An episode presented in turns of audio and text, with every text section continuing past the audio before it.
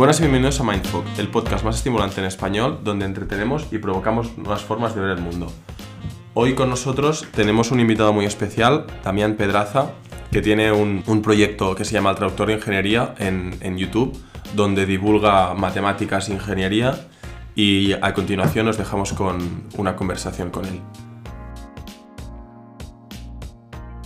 Bueno, eh, si tú te quieres eh, presentar un poco, eh, explicar un poco lo que es pues, el, traductor de ingeniería, que es por eso que al menos nosotros te hemos conocido, y si nuestra audiencia pues, puede conocerte más, te puedes explicar un poco tu experiencia y, y, dónde, surgió el, el, traductor de ingeniería. Sí, claro, bueno, ante todo, gracias, gracias por, por todo el mundo siempre agradece cuando empieza una entrevista, gracias por la oportunidad. Bueno, por no hacer la excepción, gracias. Este, por, no sé, por considerar importante o interesante escuchar, no sé, lo que, lo que pasa por acá. Em, en mi caso, yo soy, eh, fui estudiante de ingeniería electrónica, me recibí en el 2019 eh, de ingeniero electrónico y en este momento estoy dedicándome a full, full time al canal de YouTube, El Traductor de Ingeniería, donde intento, eh, bueno, usar la matemática o, temas de ciencias exactas como excusa en realidad para, para no sé, tratar de, hacer pensar o, ver cómo pensar o ver cómo, cómo aprendemos y empezar a cuestionar un montón de cosas que damos por sentadas o por obvias que, tienen que ver con, con, cómo aprendemos y cómo nos desarrollamos académicamente, digamos. Eso podría ser una descripción breve, sería eso de lo que hago. Sí, sí, y, nosotros también, o sea, yo, eh, Pau sí que te conocía porque él ha estudiado matemáticas y yo no, yo no te conocía y he estado viendo los vídeos y, y, me parece muy interesante, ¿no? Es esta, como ya un poco para, para entrar en tema, ¿no? Como tu pasión, ¿no? Lo que dices en tus vídeos es que tu pasión es la docencia, ¿no? Y que quieres un poco revolucionar un poco la forma en que se enseña, ¿no? Y me parece muy interesante porque hay mucha gente, o sea, hay poca gente que realmente llegue a cuestionarse el nivel de pues si se, está enseñando bien, si el sistema educativo, pues los fallos que puede tener, ¿no? Y, bueno, yo personalmente lo que, lo que he estado escuchando de ti me, me interesa mucho, ¿no? Y bueno, supongo, ahora, ahora ya si quieres podemos entrar un poco a hablar, que yo creo que es lo, lo que también nos interesa más a nosotros, es que, que, cuentes un poco y ahora podemos empezar a debatir también de qué son, cuáles son los problemas un poco que tú ves de la manera que se enseña y qué, qué intentas tú hacer un poco diferente. La verdad que creo que el primer paso, antes de decir las cosas se hacen mal, hay que hacerlas diferente, o yo soy el que las hace diferente, yo no, me quiero parar, posicionar desde, ese lugar. Lo que sí creo que, se necesita mucho es el, cuestionar cosas que parecen obvias, o, el cuestionar em, acuerdos que están implícitos y que no se ponen nunca en juicio, como por ejemplo, ¿qué es enseñar bien? Es una pregunta tonta, pero si, si, si, yo digo que yo pretendo enseñar bien, entonces no, tengo que simplemente enseñar, sino preguntarme, ¿y qué sería enseñar bien? ¿O qué sería enseñar mal? Bueno, cuando uno empieza a cuestionar esas cosas que son las que más me preocupan, eh, claro, te das cuenta que primero que no es tan fácil, que no se trata de simplemente hacer, eh, y segundo que empezás a darte cuenta que, que la gente no se cuestiona nada en general, como que en general vamos todos en piloto automático, y, los chicos, por lo general, cursan una asignatura, cursan una carrera y lo hacen ciegamente. Eh, y, el, único objetivo o el objetivo más grande, eh, si somos optimistas, es aprender. Y para mí eso es poco.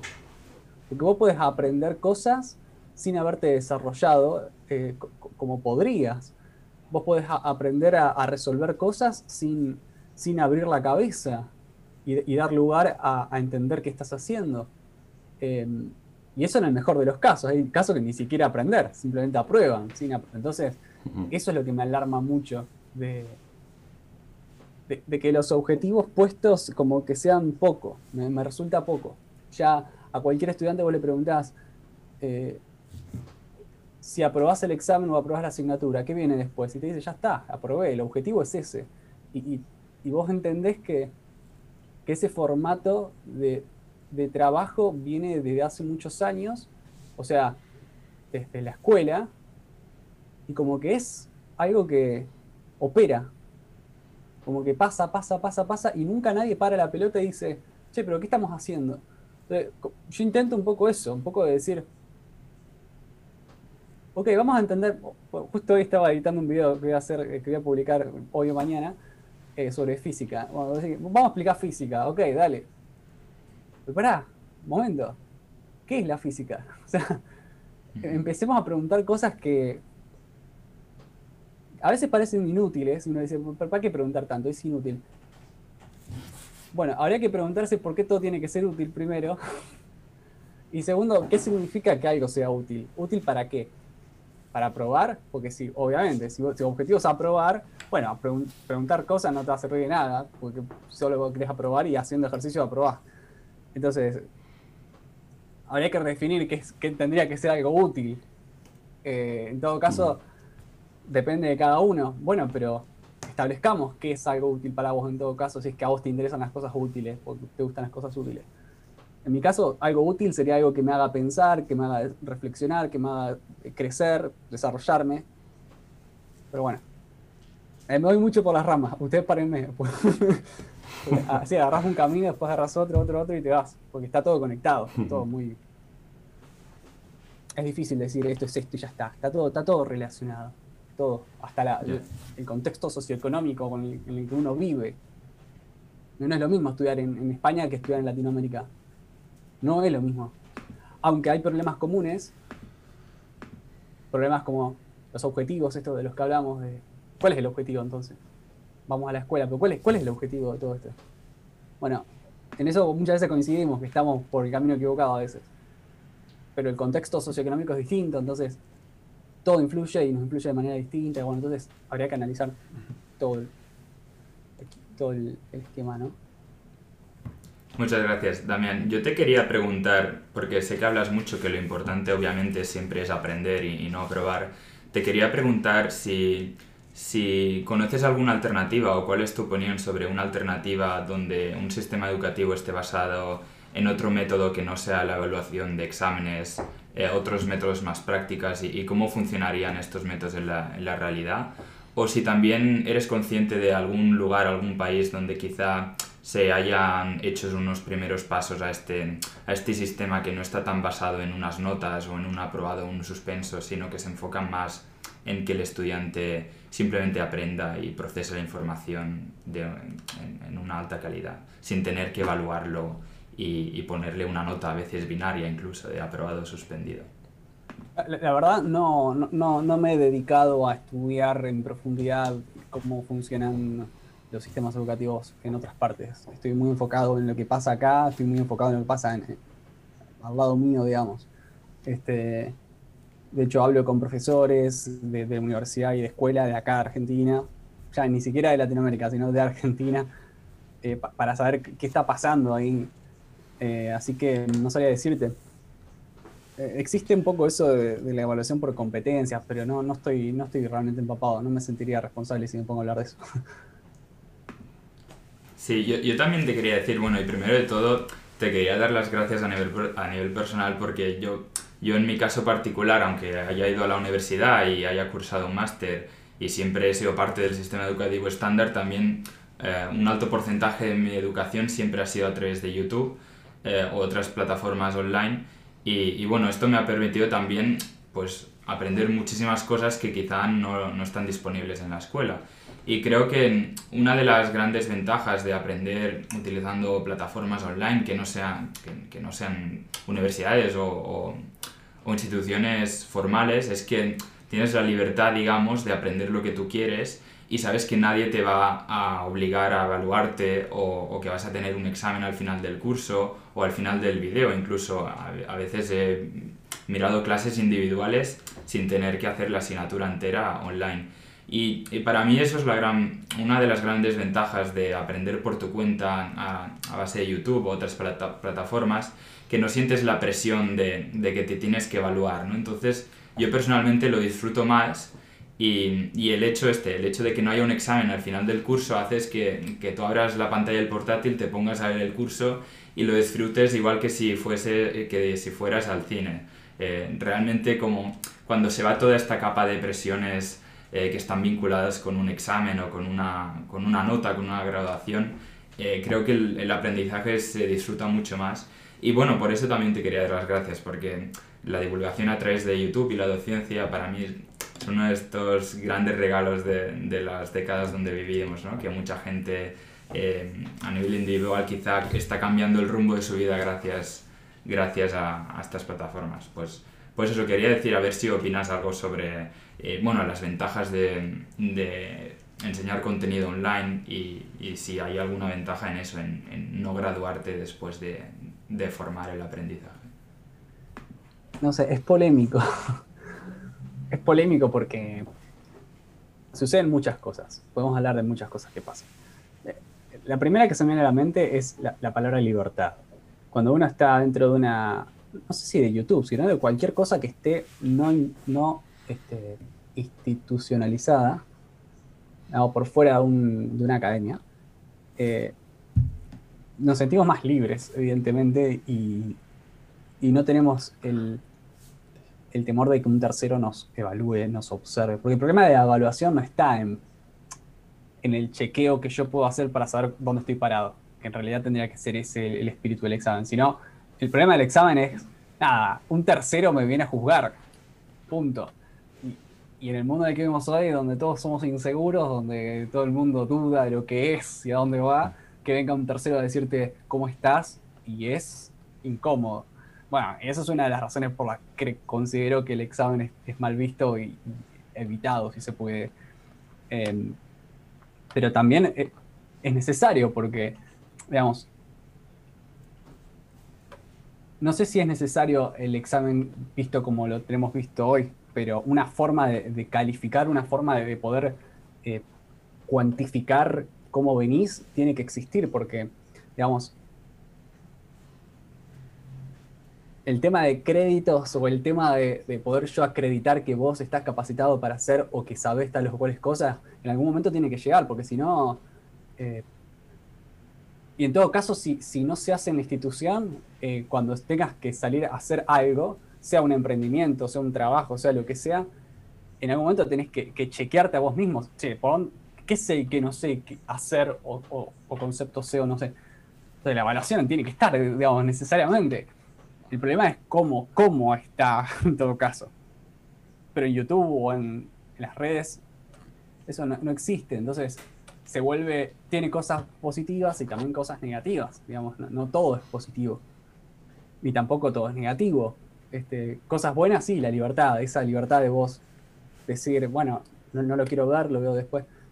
Cosas negativas, claro que las hay, porque cualquiera puede subir este material.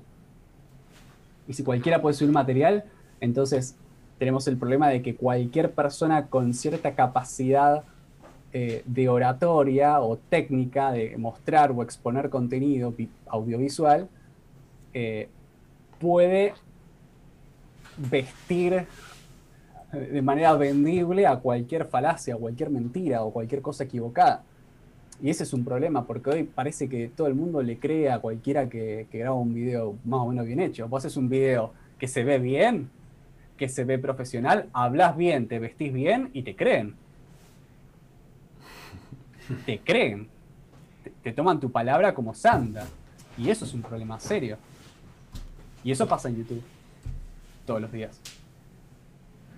Me pasa a mí. Me pasa con el canal nuestro. Eh, a veces siento que primero que piensan que yo sé todo.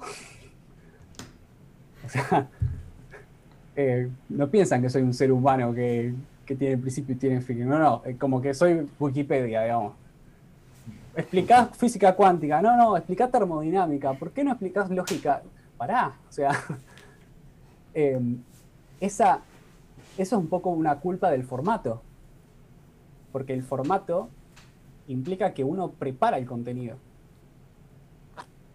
Y cuando vos preparás el contenido y juntás mucho contenido, todo ese contenido es preparado. ¿Qué significa? Y que está revisado, que está armado para que sea correcto. Pero lo que sucede es que del otro lado se ve solo eso. Entonces es como que ven la cara bonita de todo y piensan o, dan la lectura de que, ah, si, si, nunca se equivocó en los videos significa que sabe todo. No, no es así. Eh, es el síndrome del youtuber sabelo todo. Lo bauticé así el otro día. Sí, porque justamente pasa eso. Al vos mostrar un pedacito de lo que sabes y mostrarlo bien, la lectura que se hace del otro lado es que vos sabes todo. Es una falsa, una falsa lectura del otro lado, ¿no? tendría que haber juicio de valor del otro lado para que digan, no, pero el tipo está mostrando lo que hace en el video. ¿Qué sabes vos cuánto tiempo estuvo armando el video? No, no podés pensar que lo hizo en el momento instantáneamente. Bueno, eso falta. Como que te creen y piensan que vos sos un genio. Esto, bueno, eso es un problema. Eh, eh, sí. Yo, yo, Damián, por, o sea, por lo poco que, o sea, que hemos hablado desde hoy el, y el primer día que yo hablé contigo y te conocí, veo, o sea, he, podido extraer que muchas veces, o sea, o uno de tus pensamientos es que muchas veces a lo mejor se critica el sistema educativo como tal, se critica, por ejemplo, a los profesores o a las, o a las instituciones que enseñan, pero nunca, o sea, siempre se intenta juzgarlos a ellos, pero nunca se intenta juzgar al, al, al, que aprende, al estudiante. Muchas veces a lo mejor es la mentalidad del estudiante eh, el que realmente eh, no, le, no, le, importa mucho el poder desarrollarse y el realmente aprender eh, la, la, materia que, que le enseñan. esto, y, va un poco ligado a esto que comentabas, porque a lo mejor como el estudiante no tiene, no tiene ganas o no tiene esas ganas de aprender eso, le mata el espíritu crítico. Y a lo mejor este espíritu crítico es el que nos falta muchas veces a, también a todo esto que comentas tú de, de saber distinguir, eh, pues a lo mejor qué información es veraz y, y cuál no. Y también eh, el, el, poder... O sea, el, poder pensar más allá de lo que es tu vídeo, de lo que te lo has preparado, eh, y bueno, y un poco todo esto que comentabas. Entonces, a veces yo, yo lo que veo es que se lincha mucho, se critica mucho al profesor, pero eh, a lo mejor no hay, una, no hay manera. Un profesor puede ser muy bueno, lo puede enseñar muy bien, pero puede llegar hasta cierto punto, tiene unos límites también el profesor. Y muchas veces es, es problema del estudiante o de la persona que quiere aprender el no poder desarrollar y el no poder entender pues lo que decías tú, ¿no? ¿Qué es la física realmente? Eh, ¿Por qué la física es necesaria? ¿Por qué las mates son necesarias, no? Y yo lo que quería hablar contigo es un poco qué experiencia has tenido tú con, estudiantes o con alumnos o con gente que sigue tu, YouTube, eh, donde ves un poco esta actitud de decir, eh, bueno, a mí no me importa realmente esto, lo quiero para saber, para aprender, para pasar el examen y ya. Donde si has tenido... a lo mejor es un poco difícil de, tener una experiencia así con, con tu canal de YouTube, porque si han llegado a tu canal es porque en principio les interesa la materia, pero también puede ser que a lo mejor lo hayan hecho solo para probar un examen.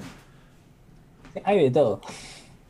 Hay de todo. Es un universo de respuestas, un universo de posibilidades. Tenés desde, desde el que busca curiosidad, desde, desde, el que desde el que entiende todo y te ve para evaluarte a ver si sabes o no sabes, entonces te critica, hasta el que mm, busca una respuesta rápida para su ejercicio de examen o su, y te dice, ¿por qué das tantas vueltas? Quiero que me des la respuesta. hasta el que te dice, me encanta que preguntes cosas porque nunca me las pregunto. O sea, siempre estoy, como digo yo, en piloto automático y, nunca cuestiono nada y me encanta que vos me hagas pensar.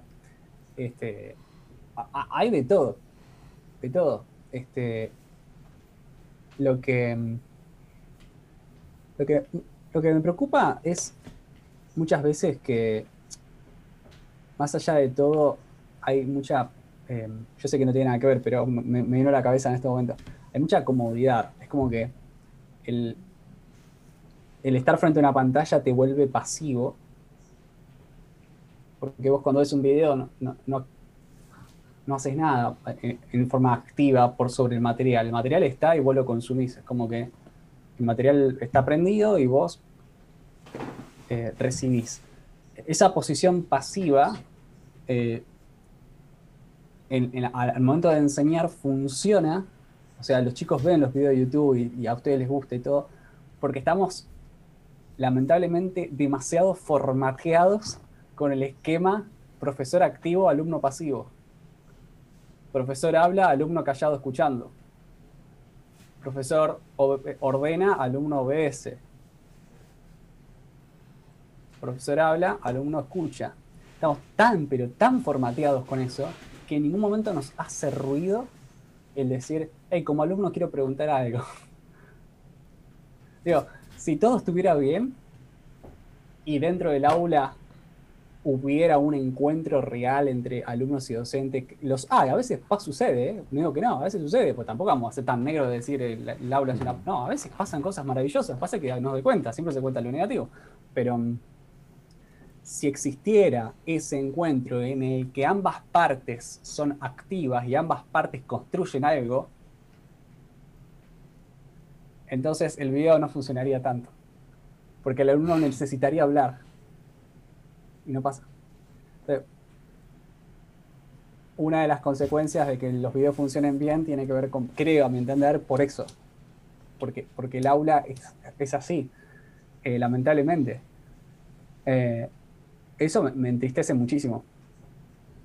O sea, a mí me parece re loco, pero me gustaría que los chicos eh, reclamen la posibilidad de trabajar activamente en el encuentro docente que sucede clandestinamente a través de los videos. Me gustaría que digan, no quiero ver el video porque yo quiero hacerte preguntas, no quiero ver el video porque me encantaría pararte en el momento de la explicación y cambiar el rumbo de la clase, y no puedo. Pero eso no pasa. A los chicos les encanta quedarse callados. Les encanta escuchar. Les encanta ser pasivos. Y eso es triste. Porque yo soy partidario de que es medio contradictorio, ¿no? Porque hago videos. Pero bueno, dentro del formato lo, que se puede hacer, igual intento hacer todo, todo lo más este, eh, hincha posible. O sea, intento preguntarte cosas aunque aunque no estés, le estoy hablando de una cámara, pero igual te pregunto cosas como para que vos te respondas o eh, me esfuerzo muchísimo para que eso pase. Este, nada, eso te puedo decir. Claro, claro, y yo, sí, sí, o sea, ya veo esto, esto que dices, pero también esto es un poco la, la diferencia entre un profesor y tú, también que tú tienes como un, o, los, como estos medios como más descentralizados que no, no, dependen de una estructura universitaria, tú también lo que, lo que ganas es que tienes la libertad de decir y de opinar de lo que quieras, que eso también es una manera diferente de llegar a los alumnos, ¿no? Porque al final un profesor es una persona que está cuadriculada dentro de un, o la mayoría de profesores están cuadriculados dentro de un sistema que tienes que hacer, yo qué sé, si estás estudiando mates tienes que a final de curso llegar a cierto temario y no te puedes ir por las ramas, que no es, es la suerte de esto. Y ligándolo un poco a lo que, a lo que decía Max, yo, te quiero comentar que yo creo desde, o sea, desde mi punto de vista es que ahora, como Max decía, estamos en un punto que si, si tú te intereses, si, si una persona quiere, de manera gratuita puedes llegar a toda la información, puedes llegar a cuestionarte mil cosas, pero puede que el problema no sea el, el que el sistema esté mal, sino que puede que el, el, problema sea, desde mi punto de vista, que no sé, tendríamos que pensar por qué pero la gente no tiene una curiosidad o tiene muy poca curiosidad para aprender un poco más allá, ¿no? La gente se conforma con muy poco, ¿no? No sé qué piensas tú de ello, porque, bueno, este es mi punto de vista. Yo, siento que muchas veces que, lo que te decía hoy, el piloto automático maldito, como que desde que nacemos hacemos cosas sin, eh, sin una razón. O sea, o sea, hacemos las cosas porque hay que hacerlas, porque el sentido común dice que hay que hacerlas. más acordar a, una, a una prima que está por estudiar, está por ingresar a, a medicina, tiene 17 años. El otro día vino a visitarnos y yo digo, bueno, qué bueno que viene a visitar a sus primos porque nosotros, yo, yo, ya me recibí, podemos aconsejarlas, qué sé yo, va a venir a estudiar a nuestra misma ciudad, podemos hablar con ella. Digo, me va a hacer un montón de preguntas, vamos a conocer la ciudad, vamos a ir a la universidad. No, no me preguntó nada. nada. Ni de la carrera, ni de la ciudad, ni, ni qué computadora comprarme, ni nada. Cero. Y ahí, reflexionando bastante, me di cuenta que ella se anotó a una carrera porque hay que estudiar una carrera. No porque, es como la, norma social, ¿no? No, no porque tiene un deseo intrínseco de ser médica. No, los padres le dijeron, bueno, dale, o estudia una carrera o trabajá. Bueno, dale, hay que estudiar una carrera porque hay que estudiar una carrera, te vamos a bancar. Elegí una carrera, y no sé, no sé, elegí una carrera, y no sé, bueno, bueno, elijo esta. Pero si vos le preguntás por qué querés estudiar una carrera, no te va a decir, y bueno, ¿por qué? Porque es- hay que estudiar. Y así con todo. Pa- falta, pasa mucho eso de. Si vos parás la pelota y preguntás, bueno, ¿por qué? ¿Por qué haces esto? Se quedan como diciendo, y porque es, es obvio. Y ahí está el problema. Cuando algo se vuelve obvio, eh, se vuelve invis- invisible, digamos. Y ahí está el problema muchas veces. De,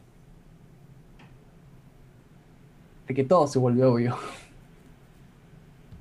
Claro, pero, o sea, yo, yo creo que esto pasa también porque, o sea, vivimos en una época que tenemos, puede que tantas distracciones, tantas cosas que hacer, o, o tanta, tanta información, que al final es poca la gente que ya, so- ya tan solo encuentra un 20 minutos en su día para parar y reflexionar, ¿no?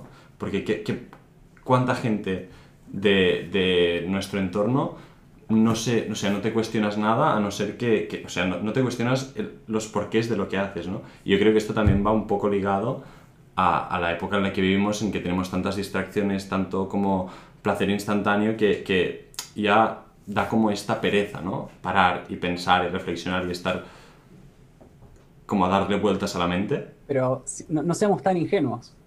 Es funcional a que todo funcione. Digo, si el médico va al hospital y te cura o opera correctamente y hace bien su trabajo, ¿importa que el tipo ame la profesión? Desde el punto de vista funcional, operativo, uno puede ser frío calculador y decir, no importa.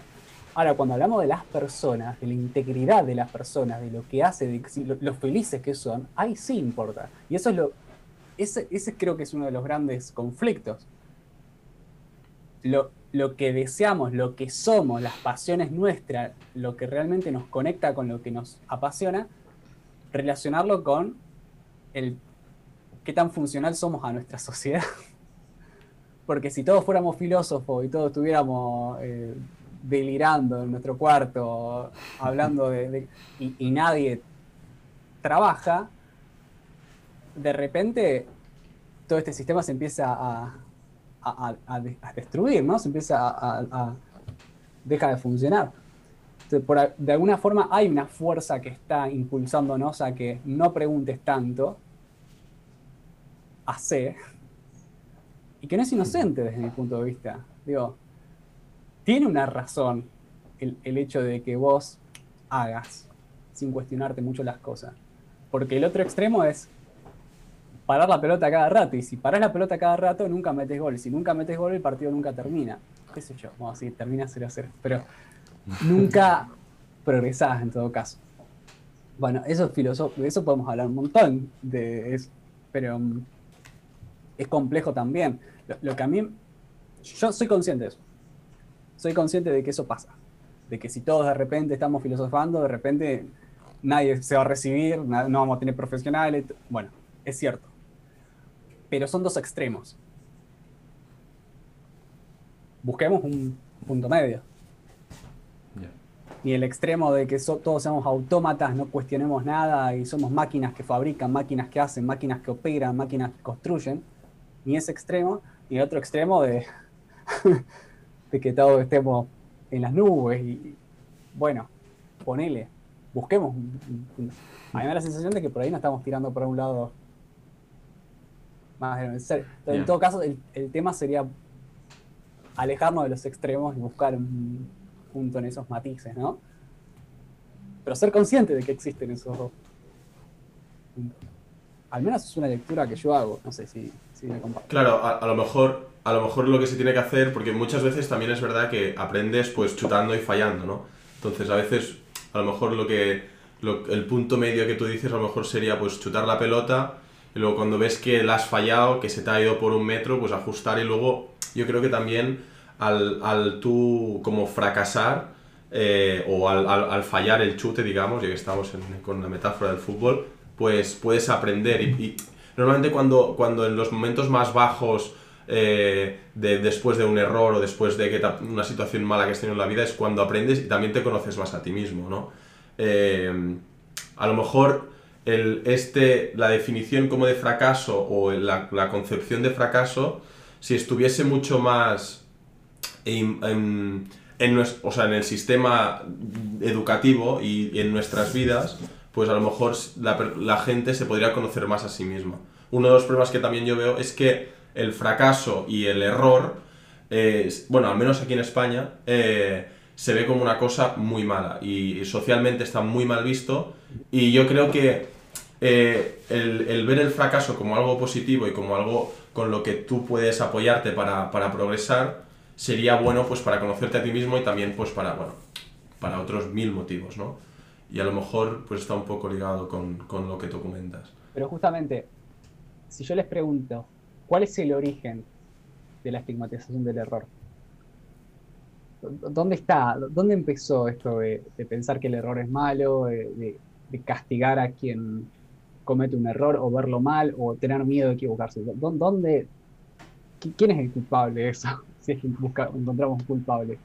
¿Salió de la nada, de la galera? Si no- o, hay intereses de por medio que bueno, yo creo que justamente, no me quiero poner demasiado pesado, pero un sistema productivista que fomenta que seamos máquinas que fabrican, máquinas que hacen, máquinas que, que- que construyen, eh, va a ver el error como algo negativo, porque no, no vas a fabricar, no vas a hacer. Ahora, en cambio, una sociedad que está enfocada en el desarrollo de los individuos, que trae como consecuencia el desarrollo de las sociedades, el que vos te conozcas a vos mismo para que puedas potenciarte al máximo desde joven, no a los 30, 40 años, bien, no, no sos viejo a los 30, 40 años, pero desde joven, desde bien chico, ya empezar a preguntarte, che, ¿qué hago acá? ¿Qué me gustaría hacer? ¿Qué me apasiona? ¿Qué-?". Bueno, eh, en, en un esquema así, considero que el error ya tiene otra mirada, ya es distinto. El error ya puede ser visto como, ah, bueno, por acá no es, será por otro lado, pero estoy disfrutando del proceso. ¿Por qué? Porque el objetivo es desarrollarme. Ahora, si el objetivo es que vos hagas y solo hagas y resuelvas y construyas y hagas y hagas, o sea, un, un enfoque productivista, por así decirlo, sí, el error está mal visto y punto. Creo que va un poco por ahí. Si nos ponemos un poco. Claro, pero, pero, pero también yo creo que es distinta, la- lo, o sea, lo, lo que una sociedad es- que está organizada así lo que quiere al final es, o, o el objetivo de una sociedad es sobrevivir, ¿no? Y para sobrevivir, una sociedad o un grupo en sí tampoco es lo, lo más importante, no es el individuo, sino es la sociedad en sí. Entonces también puede que estos incentivos estén mal, ¿no? Es como, es como por ejemplo, si tú vas un, un, un, un nido de, hormigas, por ejemplo, una hormiga sola sabe que se puede, se, se debe sacrificar por el grupo, ¿sabes? Entonces, el mismo grupo no importa la vida de un individuo que, que, se, que sea más feliz o que sea más, ah, o que, que su mente, o que pueda lograr un crecimiento personal, si esto va en contra ¿no? de- del, del progreso en la sociedad. ¿no? Entonces, estos son como incentivos diferentes que tiene una persona y un grupo social o una sociedad así productivista. ¿no? Entonces, también es, es difícil ver, o sea, llegar a hacer esta como distinción y que, y que la sociedad gire y todo el mundo quiera el- el- este crecimiento personal, ¿no? Porque al final la gente que está en el poder o la gente que manda también lo que, lo que le interesa es que las cosas funcionen bien y no que la gente esté, o que, que un individuo o que varios individuos estén bien con su vida tranquila, ¿no? Sí, O sea, igualmente es- creo que es un poco primitivo el pensar que son cosas independientes. Que por un lado va el desarrollo individual, por otro lado va el desarrollo de la comunidad, por otro lado va el, crecer productivamente. Creo que está todo totalmente relacionado. Totalmente relacionado. O sea, no, no, creo que. No creo que una sociedad desarrollada no tenga nada que ver con los individuos desarrollados. No sé, no, no creo que sean independientes.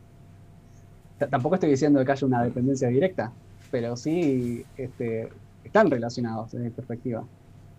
Este, Sí, pero, pero también es, es lo que decías antes, ¿no? Que, que al final a ti, eh, dentro de la sociedad, y, y cuando tú pasas por el sistema educativo, cuando una persona entra de pequeña y sale con 18 años, no se, no se potencian cosas como la creatividad, como, como tener un piensa- pensamiento independiente, ¿no? Es como que te, te moldean para que llegara a ser un trabajador más de este sistema para que todo fu- funcione, ¿sabes? Entonces puede que haya mucha gente que, desde mi punto de vista, puede que sea más feliz con, con un trabajo mm, o, o- o dedicándose su vida a, una- a algo independiente, siendo, haciéndolo por ello, por ejemplo, que no, que no siendo una pieza más del sistema, pero esto si tú no muestras tu propio interés, ya te moldean ¿no? de, de una forma que nunca llegues a ser de esta forma. No sé si me explico un poco. Sí, la pregunta que surge es, si estamos en un mundo donde estamos rodeados de, tantos estímulos, de tanta información, de tanta, tantos cursos, de tanto... ¿Por qué aún así seguimos tan encausados en eso?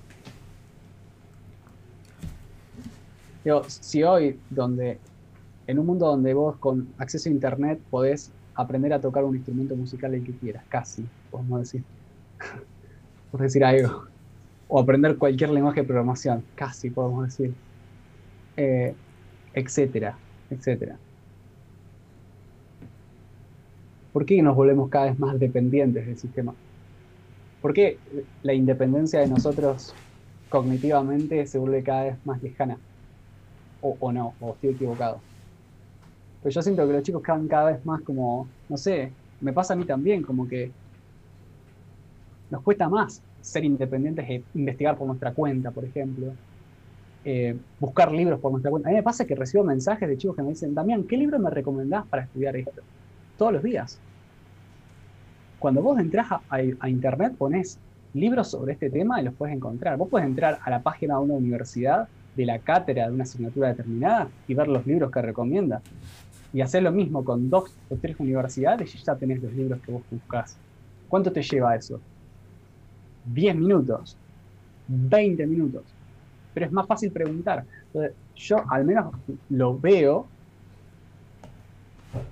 de- desde los mensajes que recibo y demás, esta suerte de, de necesitar de un tercero.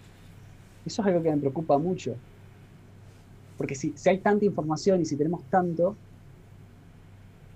más que nunca tenemos que volvernos no sé, no, no sé si independientes en la búsqueda de nuestras respuestas, pero sí por lo menos un poco menos dependientes de alguien que nos diga qué hacer.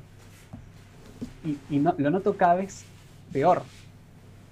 Los chicos ya no, ni siquiera, a veces, a veces ni siquiera buscan un video sobre tu tema en el canal, sino que te preguntan, Damián, ¿tenés un video sobre derivadas?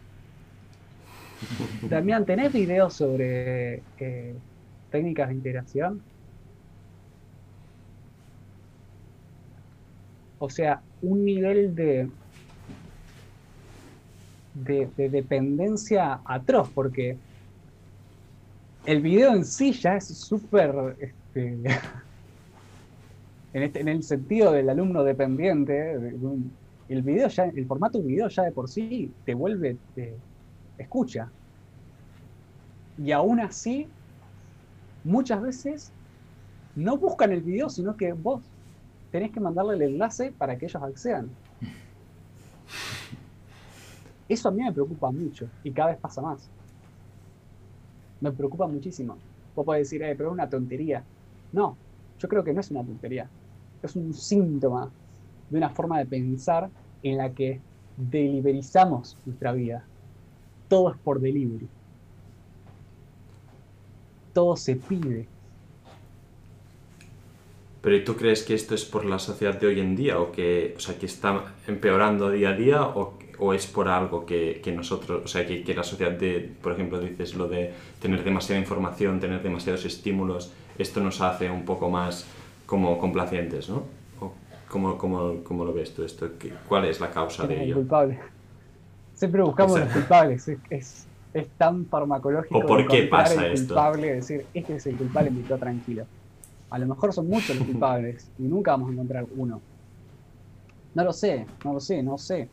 No soy sociólogo ni, ni- ni he analizado este tema en profundidad con otros colegas como para sacar conclusiones, ni he hecho un estudio eh, como para poder evaluarlo. Solamente comento lo, lo que veo periódicamente, lo que recibo periódicamente, no de una persona, no de dos, de cientos todos los días. Eh, y también hablo con algunos colegas que tienen canales similares y también pasa lo mismo. Algunos colegas le, le mandan correos, le mandan mensajes, profe, tiene videos sobre esto, tiene videos sobre aquello, y él le copia y le pega el mensaje y se lo manda con el link para que acceda al video. y yo le digo, no, no, que lo busquen, todo, todo servido, y no hay que confundirlo, no hay que confundirlo con, con el profesor que quiere sobrar a sus estudiantes y le dice, buscalo, pide, esforzate. No, no, no, no se confundan, no estoy hablando de esa perspectiva justamente lo que me preocupa es el nivel extremo de comodidad en que todo viene en bandeja a la cama. Para el desayuno sí, sí. de cumpleaños. Claro. Bueno, No sé yo si es no sé si queréis. Sí. no sé si queréis añadir algo más de, de este tema, pero a mí me, a mí me gustaría. Bueno, si no, pasar a, pasar a otra cosa. que ¿Queréis añadir algo? No. Vale, pues yo un poco también ligado a esto, porque de esto podríamos estar hablando muchas horas y tampoco creo que lleguemos a, a, ¿no? a una conclusión de por qué pasa. A mí me gustaría, porque vi un vídeo tuyo de hace creo que un par de años, que, que hablabas sobre un poco tu visión, digamos, un poco utópica, ¿no? De cómo sería para ti un, un, un cambio en el sistema que, que crees que podría ayudar a, a la gente a pues, desarrollarse más, tener más, más curiosidad e interés por lo que, por lo que se estudia, ¿no? Y no sé si, tampoco sé si, si tu visión ha cambiado desde, creo que el vídeo era de hace tres años, creo, 2018. Y, mm, no sé, querría, no sé si, si querrías como darnos un poco este- tu, tu visión, ya que tú se ve que has, te has cuestionado y has estudiado mucho esto, o, o te, has- te has- te lo has planteado. ¿Cuál sería tu visión de un sistema utópico que crees que podría ir mejor? Eh, no sé a qué video te referís. Sí, hab- hablabas uno que decías, ¿Cómo ¿no? se que no me acuerdo cómo se llamaba, pero ¿Mi decías que, el- puede ser? Ah, No. no, no lo sé. Yo- uno que, que decías que al final, cuando entras a la universidad o entras en el colegio, ¿no? Se te dan muchos temas que no te interesan y, te, y tampoco, lo, o sea, estás obligado a aprenderla, aprenderlos y al final, como no te interesan, no muestras interés y solo estudias para sacarte un examen, pues que al final esto tampoco te sirve de nada, ¿no? Y que, que tú decías que un sistema en el que... En el, la libertad, ah, el vídeo de la, de la libertad. creo que sí. Bueno, que decías que al final, si... Ah, un audio, sí. Que decías si, si se muestran como todo... eh, Entras a estudiar matemáticas y peligroso. muestras todos perdón, los temas. paréntesis, qué peligroso esto de hacer video porque vos empezás a decir cosas, pasan los años y ni te acordás lo que dijiste. Claro, Recor- por esto, por esto por quería favor, lo que decir... dije, así lo, lo Sí, rectifico, decías esto, ¿no? Que, que se... Que se, un, un sistema un poco diferente que crees que sería mejor para dar esta libertad al estudiante, ¿no? De no tener la presión de los exámenes es decir, vale, pues estos son todos los temas de la carrera, te los enseño, a primero de carrera te, te enseño los temas un poco cómo van y tú ya, a partir de aquí, decides, vale, qué me gusta, qué me interesa y empiezas tú a profundizar sobre un tema, ¿no? Y al final no sale gente que terminas la carrera de, de matemáticas y no te acuerdas de la mitad de asignaturas que hiciste el año pasado, sino que puede que hay cosas que no, que no las hayas tocado tanto, pero lo que sabes, eres especialista en ello, ¿no? Y, y puedes profundizar más y la gente estaría como más especializada e interesada en un tema ¿no? concreto.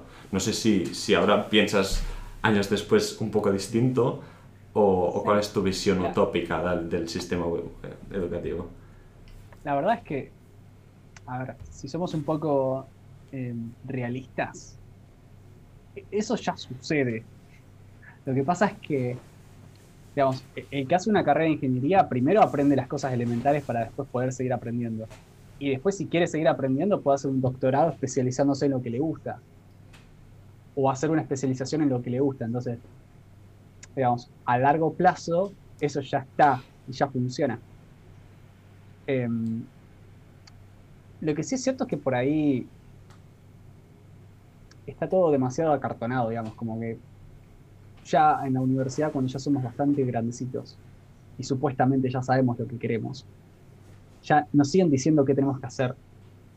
Y, es verdad que por ahí falta un poco de libertad en, en esa etapa donde ya somos maduros. Yo, yo, he experimentado esa sensación junto con colegas de decir, tengo 24 años, ya soy gran, recontra grande, como para que me vengan a decir que que me vengan a retar como si tuviera 8 años. O, o que vengan a decir, tenés que hacer el trabajo práctico porque hay que entregarlo. Yo, sentí eso ya en los últimos años, de esa presión de, de, tener que estar obligado a, satisfacer los deseos de, de un, de un esquema evaluativo que, que por ahí nada que ver tenía con lo que realmente a mí me gustaba. Sí, me ha pasado. Yo creo que, no, no sé si hay una solución, lo que sí puedo decir es que como alumno de- deseé mucho que me pregunten más cómo estoy, que me pregunten más qué siento, que me pregunten más qué me gusta, que me pregunten más eh, cómo vengo con las cosas. Como que en ningún momento hubo una un chequeo de, che, alumnos, ¿cómo venís? Como que no importás. Bueno, esa sensación la tuve y yo estoy seguro que muchos también la han tenido. Yo, no, sé si podemos pensar un sistema utópico porque mucho sentido no tiene. Hay que ser más realista y decir, bueno, che, de lo que tenemos, qué cositas podemos modificar para empezar a mejorar un poquitito en algunas cosas. Y de a poquito vamos mejorándolas. Al menos eso así lo veo hoy. Como una estrategia realista y práctica. Si me das a elegir una de esas cositas que podríamos modificar hoy para poder mejorar, es escuchar más al alumno. Hoy en día, al menos en mi universidad, la única manera de escuchar al alumno, o sea, de que el alumno haga una devolución formal del desempeño de la asignatura, es al final de la asignatura. Es decir, cursás toda la asignatura y al final, cuando ya aprobás y terminás, te mandan la encuesta para que vos, eh, no sé si pasa lo mismo en sus países, como para que vos digas, bueno, este profesor me gustó, esto no me gustó, esto lo cambiaría, esto me parece bien, esto me parece mal. Pero claro, una vez que pasaste, ya está, ya lo viviste. Entonces, no es una prioridad lamentablemente. Al menos así lo veo yo. Hoy en día no es una prioridad el escuchar al alumno. Y entiendo por qué muchas veces. Muchas veces el escuchar al alumno puede ser una molestia. Porque si yo como profesor tengo que dar esta cantidad de temas y tengo poco tiempo y estoy cansado, y estoy aburrido de repetir todos los años lo mismo, y encima me pagan poco. si estoy dando clase y de repente les pregunto a los chicos cómo vienen y la mayoría me dice que la está pasando mal y yo tengo que parar, cambiar de tema o buscar la vuelta, eso demora tiempo, eso demora esfuerzo, eso es molesto. Entonces, entiendo, entiendo una de las razones por las cuales un funcionamiento automático donde todo tiene que pasar rápido, sin cuestionar demasiado, es funcional. Ahora, si el sistema en sí no priorizara la cantidad de contenido y priorizara la calidad de, lo que estamos aprendiendo, y en vez de dar 15 temas, doy 8, pero los doy bien, y los chicos preguntaron, los chicos pararon en el momento, desde mi perspectiva es mucho más valioso. El tema está en que muchas veces es mejor dar 15 temas no tan bien, sin escuchar tanto a los alumnos, pero darlo, porque en la asignatura siguiente se necesitan esos 15 temas. Entonces no nos podemos dar la libertad de algunos temas sacarlos o, o elegirlos. Está ese tema también que hay que ver cómo lo solucionamos o, o discutir.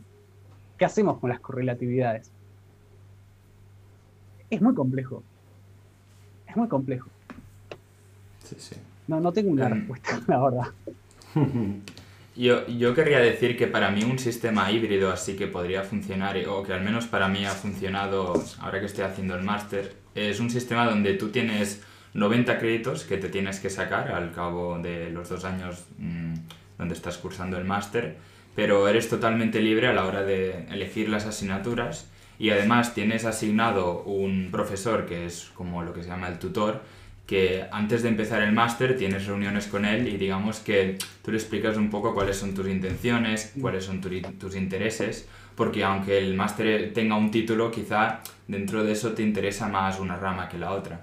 Em, entonces eso está muy bien porque digamos que esta persona, este profesor que conoce muy bien cuáles son todas las asignaturas y qué es lo que se enseña, eh, te puede guiar y te puede servir a la hora de decidir cuál cómo construir tu currículum a, a, través de estos dos años de máster.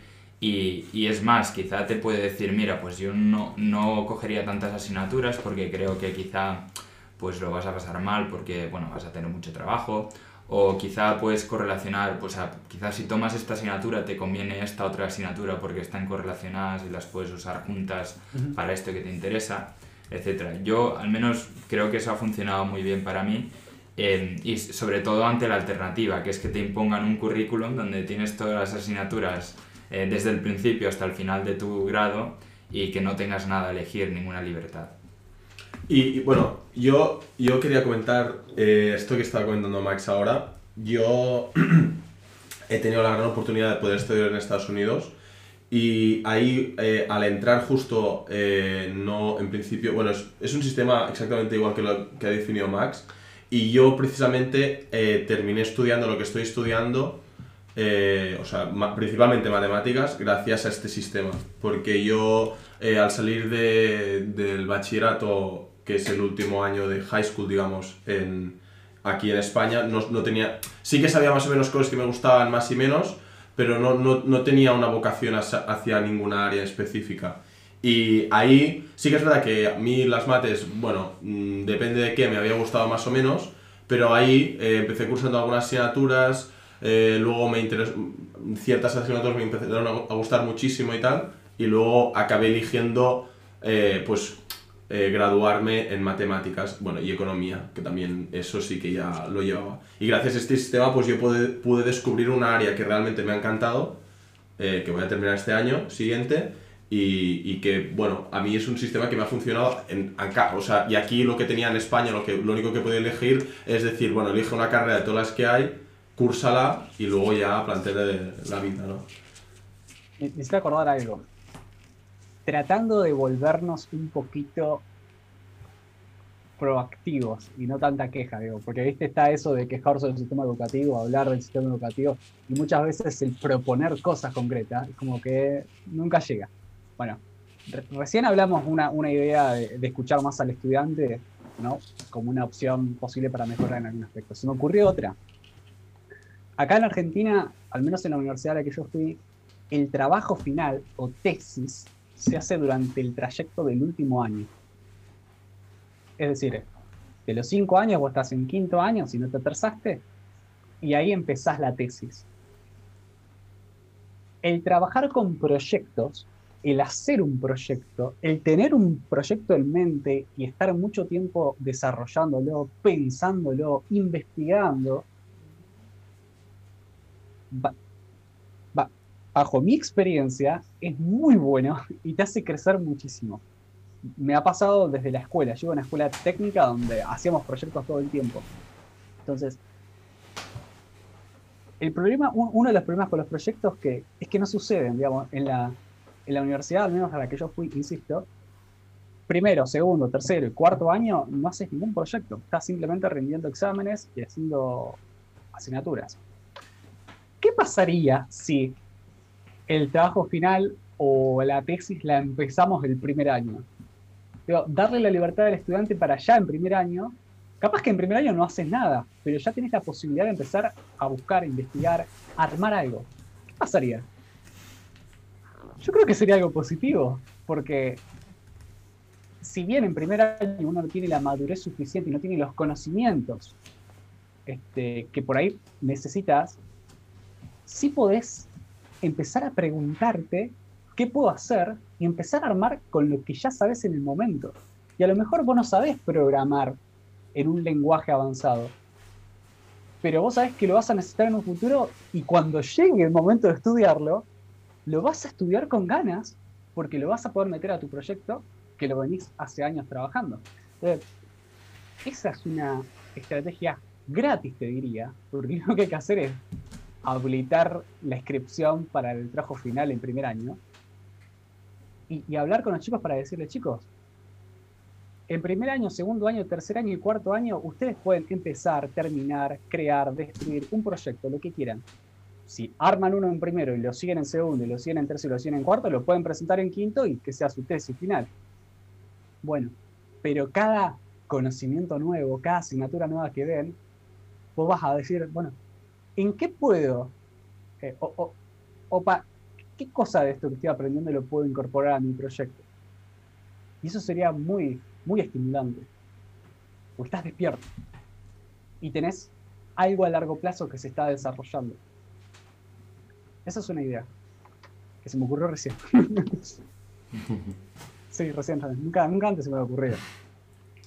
Sí, sí la, verdad es muy, es muy original. A, mí algo que me ha funcionado también es eh, que esto es claro, cada uno eh, aprende a su manera y, cada caso es diferente, pero a mí algo que me ha gustado mucho es en, cuando estaba haciendo la carrera, digamos que tenía asignaturas que la mayoría eran teóricas, pero y tenía por ejemplo cuatro asignaturas en cada cuarto, em, pero después tenía una asignatura aparte que se trataba de digamos aplicar todo lo que conocías a nivel teórico y hacer un proyecto eh, como no es una tesis de fin de grado, lo haces en grupo, son, te reúnes con otros 10 estudiantes y, y, tratas de resolver un problema o trabajar en un proyecto que está relacionado con las asignaturas que estás trabajando. Y eso también te permite, a la, a, la misma vez que estás estudiando estas asignaturas teóricas, te planteas para qué estás estudiando esto, o sea, para qué sirve la teoría, ¿no? Y también te hace ser más proactivo a la hora de plantearte ciertas cuestiones sobre la, la asignatura, ¿no? Porque dices, vale, y esto, esto, por ejemplo, esto que estoy trabajando para calcular, calcular el coeficiente de, eh, de fricción, ¿para qué me sirve en el contexto teórico? Pues la verdad que no lo sé mucho, pero después cuando trabajas en un problema y te das cuenta de que para optimizar la velocidad de un vehículo necesitas saber este coeficiente, entonces ya que sí, que le encuentras más valor y te planteas por qué estás aprendiendo eso. Sí, es el por qué. Digamos, ¿por qué vas a estudiar eso? La motivación, básicamente. Física 1, física 2, física 3. ¿Por qué tengo que estudiar física 1? Y porque sos ingeniero y lo tenés que saber. No, pero ¿por qué lo tengo que saber? ¿Y por qué? Tenés que saber. No, no, ¿por qué? No, porque sí. Si tuviéramos un motivo real, pero real, pero en serio, tomándolo en serio, ¿no? Porque decía, ah, pues está bueno saber, está, te abre la cabeza. Eso es guitarra, o sea, sacar la guitarra y empezar a decir cualquier cosa. No, la realidad es que estaría bueno tener un, motivo bien firme, bien consistente para decir, che, quiero aprender esto porque me va a servir, porque voy, voy a aprender. Yo creo que aprenderíamos distinto. Eh, sería una buena idea, creo, el empezar el trabajo.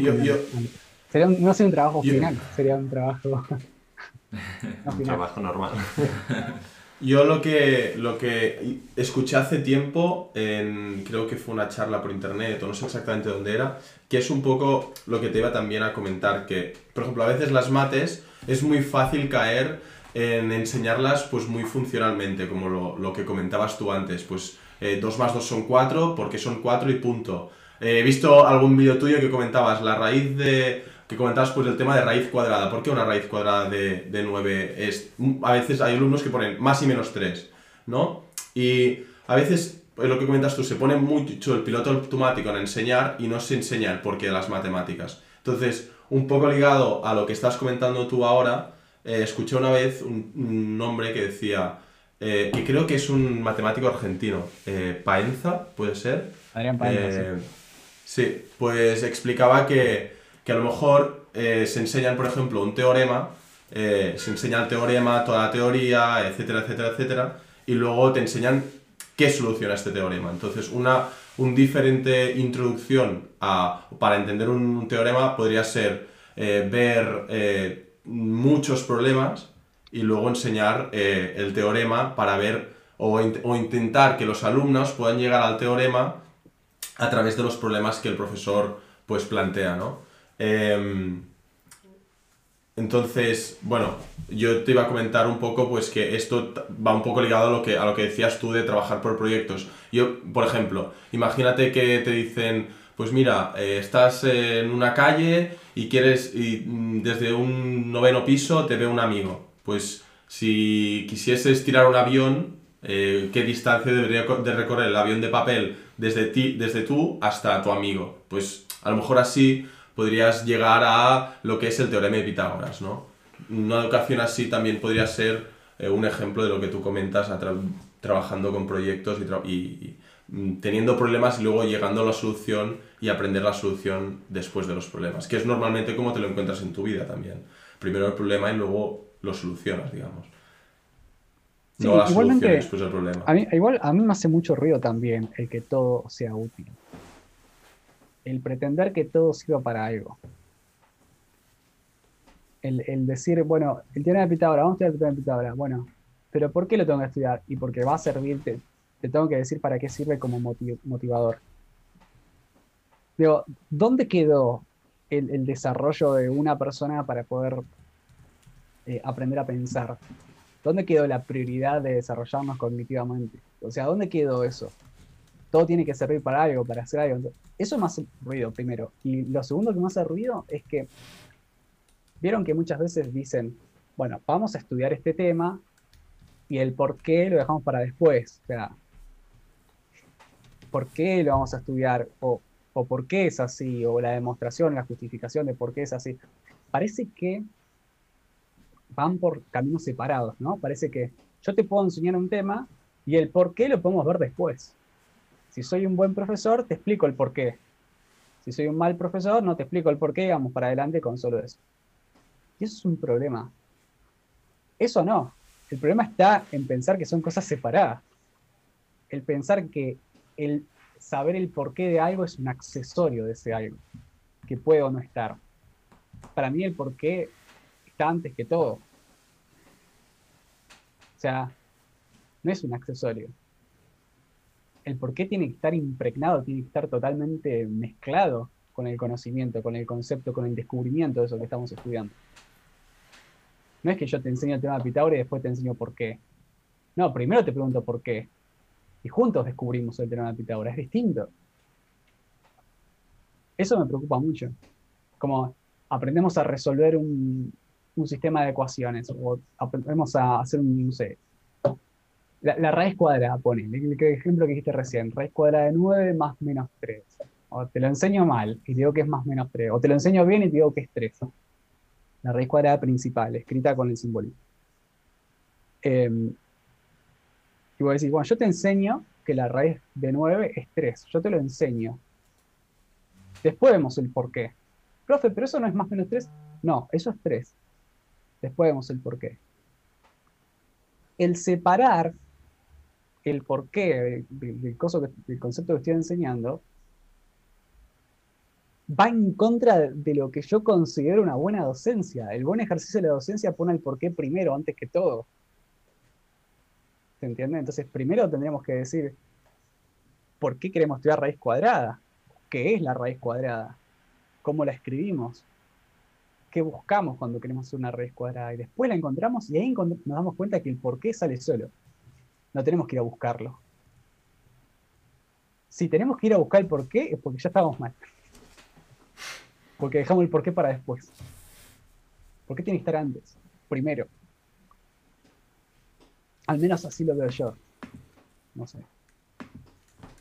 Sí, yo estoy muy de acuerdo con esto que dices. A, mí también me ha pesado a nivel personal, sobre todo cuando estaba en la escuela antes de empezar la universidad, que muchas veces me parecía que aprendía diferentes aspectos de matemáticas. Por ejemplo, me acuerdo que nos teníamos que memorizar las la tabla de, de integrales y de derivadas, pero no, no enfocábamos, eh, eh, digamos, la memorización de esto en el por qué, o sea, el, por qué necesitas una derivada, por qué necesitas integrar, ¿no?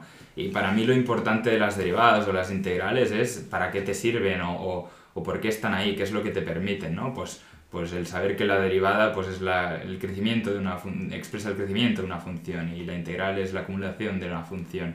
Pero claro, el hecho de que a ti te expliquen matemáticas y, lo, lo, que tú tengas que hacer no es plantearte el, el, por qué te sirve algo, sino básicamente memorizarte una tabla e intentar ir al examen con esta tabla memorizada y de alguna manera, bueno, pues dejarlo ir en el examen y olvidarte, porque el cerebro humano es así, que las cosas que nos memorizamos así a rajatabla se, se nos olvidan, en este caso, en el ejemplo de las integrales, yo, yo ya me he graduado de una carrera de ingeniería y, y se me ha olvidado. O sea, es que, que, para ponerte un ejemplo en específico, en la escuela me acuerdo que nos teníamos que memorizar las, las derivadas y las integrales. Y, y, bueno, nunca a mí me explicaron, o sí que nos explicaron, pero no enfocaron la cuestión en el por qué, en el para qué te sirve. Eh, derivar, para qué te sirve integrar, qué es lo, qué es lo que te permite ¿no? a la hora de resolver problemas y a, la hora de describir fenómenos físicos. Y, y, claro, todo se enfocaba en memorizar estas derivadas, estas integrales.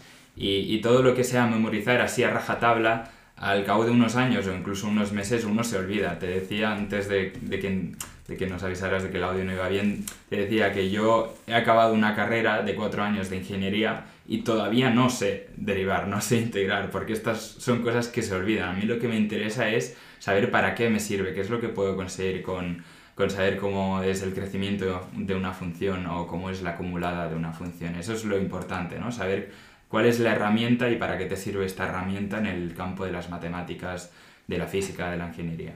Bueno, por eso, ahí está. Sería, desde mi perspectiva, sería una aberración completa el que en la clase cero de derivadas, digamos, la derivada es este límite.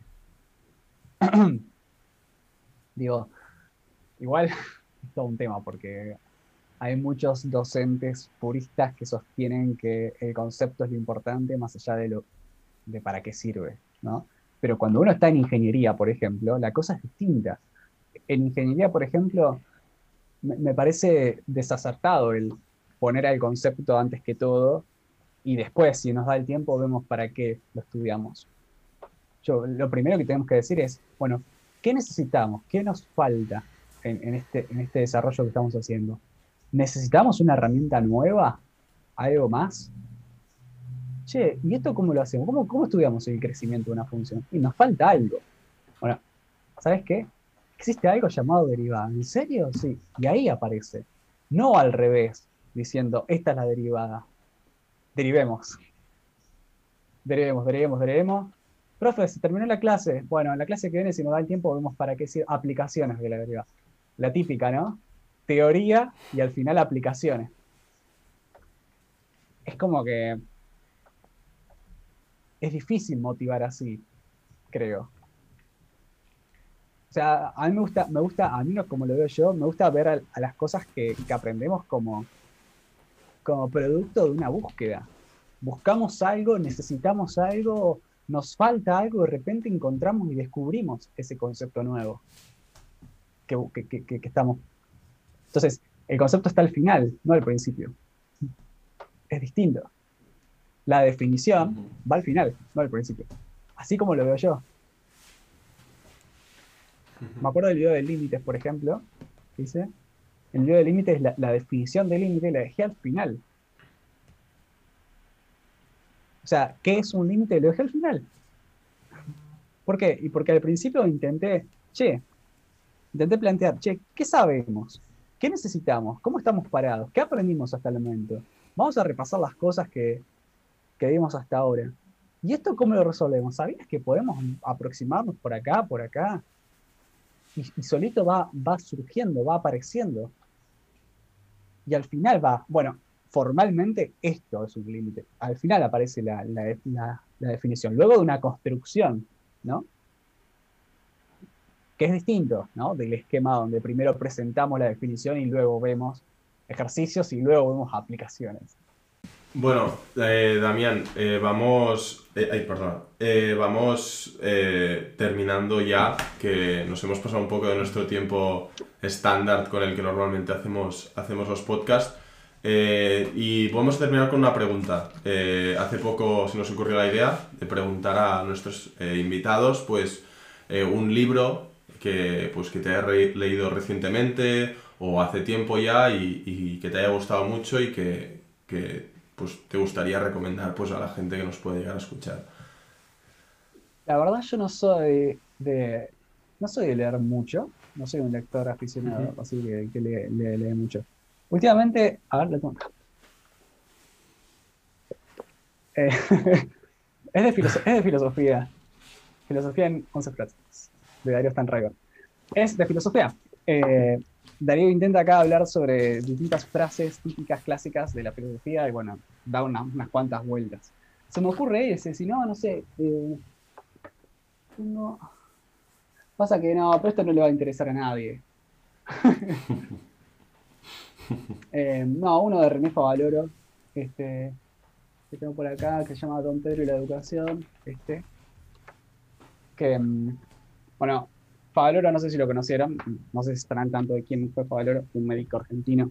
¿Quién, perdona? ¿Puedes volver a decirlo? Que no te... René Favaloro, no sé si lo, lo ubican. No, no, a mí no me suena. Es, es, bueno, eh, fue un médico argentino este, que dedicó toda su vida a la medicina y a tratar de, hacer cambios sociales, entendiendo a la educación como principal, a la salud como principal, o sea, tuvo un montón de valores súper importantes para, mí, digamos. Está como, es uno de mis, de mis próceres, al lado de Maragati. Em, y recomiendo, recomiendo fuertemente buscar en, YouTube, buscar en todos lados un poco material que hay de él. Eh, es, un ser humano digno de admirar. Si ustedes lo pueden buscar y pueden, si, les interesa, eh, en esta búsqueda de buscar soluciones para, buscaremos, buscar soluciones para este mundo que nos rodea, a ver eh, dónde está lo importante en todo esto. este tipo, este, te lo súper recomiendo. Y también, bueno, pues. les puedo recomendar justamente, ese es el autor del segundo libro, del primer libro, a Darío Stanriver. Si a ustedes les gusta, si les gusta filosofar, yo aprendí mucho el darle vuelta a las cosas, aprendí mucho de docencia de Darío Stanriver. Si ustedes buscan, el apellido es medio complicado, lo pueden, lo pueden anotar, se los deletreo, el Darío Stanriver es un apellido, uno de los más complicados que jamás existieron sobre las cosas de la Tierra. Es S-Z-T-A-J-N-S-Z-R-A-J-B-E-R. Tremendo. Em, él hace divulgación todos los días, hace radio y todo, y te hace pensar, te hace replantearte. Si ustedes quieren, pueden buscar un video que hay en, YouTube de una clase que él dio sobre educación, que dura como tres horas, creo, con público y todo. Hace tiempo ya la hizo, donde habla de todas estas cosas que nos preocupan, donde habla de la normalización, de cosas que, vemos como normales, que en realidad cuando vos parás la pelota y preguntás, decís, ah, pucha, nunca nos preguntamos esto. Súper recomendado, busquen a Darío Stanrider, filósofo, lo buscan en YouTube, por ejemplo, y buscan el tema de educación. Él es un apasionado de la docencia, es docente antes que, filósofo. Y, muchas de las cosas que hago se las, se las doy así que lo pueden buscar también. Perfecto, pues lo buscaremos. No, y, nada, ya para terminar queremos darte sobre todo las gracias porque ya sabemos que, bueno, que estás muy ocupado con tus cosas y bueno, trae, estar una hora, hora y pico hablando con nosotros pues, pues te lo agradecemos mucho. Y, nada, a mí me ha gustado mucho, me ha interesado mucho todo lo que dices y ya se nota que, que le has dado vueltas al coco en, todo lo que hablas. Y, y nada, nos, seguro que nos gustaría dentro de un tiempo volver a hablar para bueno, compartir muchas otras cosas porque de, estos temas nos podemos ir por las ramas y hablar de, de, lo que sea. Pero nada, no sé si quieres añadir algo tú, Pau. Nada, nada, que muchísimas gracias Damián desde, desde el primer momento eh, que te contacté y me respondiste y encantado y un placer haberte tenido aquí. Ah, por favor, gracias a usted. Y yo, y yo, también te quería dar las gracias a, a, nivel personal, no solo por dedicar el tiempo a hablar con nosotros, sino lo mismo que he dicho antes, al principio de nuestra conversación, que bueno, considero uno de los trabajos más importantes eh, de la humanidad, incluso de la docencia. Y, y, bueno, e, es, algo que quizá a nivel global en el largo plazo, pues bueno, tiene unos impactos muy grandes y, y bueno, yo repito que yo me he educado básicamente a raíz de, de vídeos en YouTube y, y, por eso admiro tanto esta profesión. Y, bueno, me gustaría darte las gracias a, las gracias a nivel personal. No, gracias a ustedes. Eh, es algo nuevo. Es algo nuevo que está sucediendo. Eh, al parecer se está convirtiendo en una profesión con, todas las letras, porque no, hay señales de que algo la extinga a esto de hacer videos y cada vez hacerlo mejor y cada vez conectarse mejor con la gente y darse cuenta de que, che, si dentro del aula las cosas no funcionan y acá afuera sí funcionan, bueno, tratemos de hacer algo para complementarnos pero sigámoslo haciendo, porque si sirve y, a la gente le hace pensar, si yo hago pensar y hago reflexionar y- y sumo, bueno, yo lo voy a seguir haciendo. Si estoy sumando, lo voy a seguir haciendo. Entonces, eh, Claro, claro. es, de hecho, tiene otro tema que es la dinámica. Esto cambia todo el tiempo. La gente cambia todo el tiempo. Es, hoy, con el tema de la pandemia, la gente está de una manera, los estudiantes están de una manera. De acá al año que viene no sabes. Entonces, es todo un mundo. Este, así que sí, encantado de la vida de seguir hablando de, de qué, qué está pasando por acá con todo esto.